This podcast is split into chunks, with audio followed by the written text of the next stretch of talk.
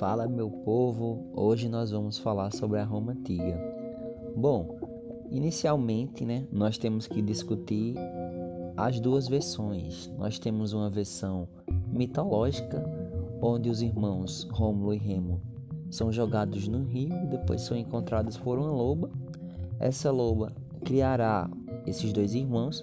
Ela é quase a super nani do reino animal, né? Cuida dessas duas crianças em seguida, Rômulo mata o seu irmão e se torna o fundador de Roma. Enquanto teoria histórica, nós temos a formação de Roma por vários povos. Dentre esses povos, nós temos os povos etruscos, que são os povos que estabelecem a monarquia em Roma. Bom, a estrutura da monarquia nós temos um rei, óbvio, claro, esse rei ele tem um poder executivo, um poder judicial e ao mesmo tempo representa um poder religioso.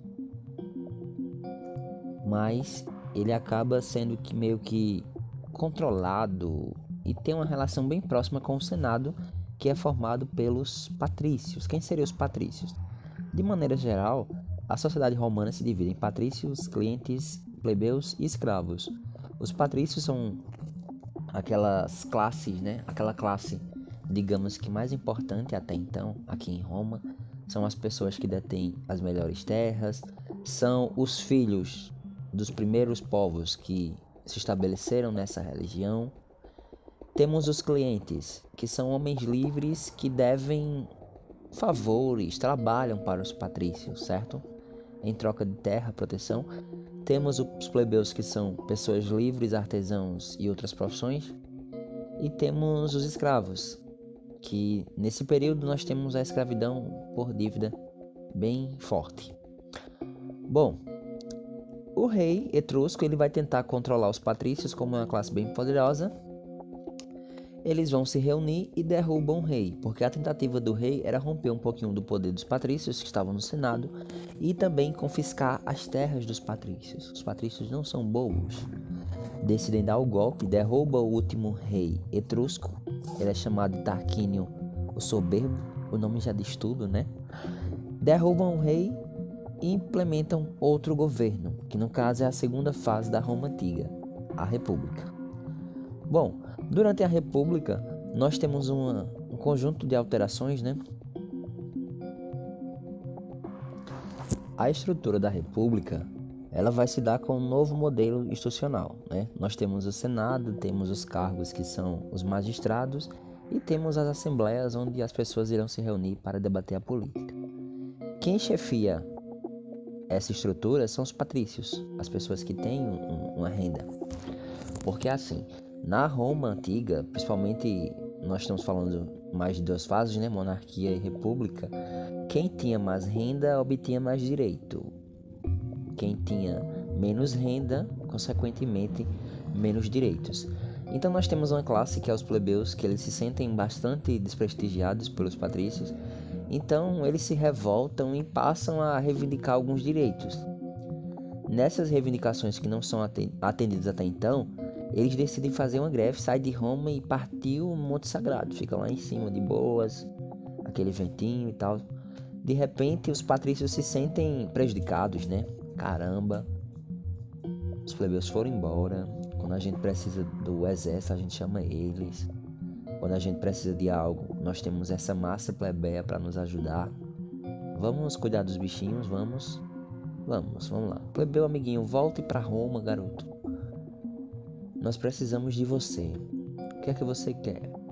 Os plebeus afirmam as suas reivindicações. Então, os patrícios, certo? O Senado, essa classe aí, vai criar o tribuno da plebe. O que seria isso? Os plebeus agora podem participar da Assembleia. Dez plebeus podem ocupar esse cargo e podem até vetar o Senado em algum momento. Outra coisa que eles queriam era a lei das doze tábuas, porque as leis até então eram orais, transmitidas assim de boca. Coisa de boca não é acordo, né? Eles queriam leis escritas, então vai ser criado a Lei das Doze Tábuas, que vai ter um conjunto de leis que tenta de alguma forma dar um pouco de prestígio para os plebeus. Bom, essas leis plebeias nós temos a Canuleia, que foca muito na questão do casamento, né, onde Agora um plebeu se apaixona por uma Patrícia e pode casar com ela. Vê que bonito. Parece aqueles filmes da sessão da tarde. Bom, temos também outra lei que é importante para os plebeus, que é a Lei Licínia VI. Essa lei ela implica na abolição da escravidão por dívida, porque se você fosse um plebeu e devesse a um patrício, partiu escravidão. Bom, temos um porém que é quando é acordado o fim da escravidão por dívidas, a gente percebe que nós vamos ter uma redução na escravidão. Então, como o território é um território grande e Roma faz parte do modo de produção escravista, ela vai necessitar de escravos para manter sua estrutura. Então, Roma partiu se expandir, decide atacar a cidade de Cartago, uma cidade muito forte que controlava o mar Mediterrâneo. A gente costuma chamar essas guerras de guerras púnicas.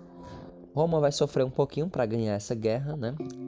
Depois de três lutas, ela consegue vencer. As riquezas que chegam a Roma são enormes: escravos, terras, saques, né? Que eles vão saquear esses povos. Mas a desigualdade também vai crescer muito, porque como eles conseguiram muitos escravos, vai faltar emprego para os plebeus e vai faltar terra também, né? Quem vai ficar com essas terras são os patrícios e os generais do exército. Então, novamente, play e novas tensões. Os plebeus irão se revoltar, tentando questionar novamente participação política e também mais direitos. Bom, foi essa a nossa parte e se esse podcast atingir 60 visualizações, eu volto com a segunda. Tchauzinho e até a próxima.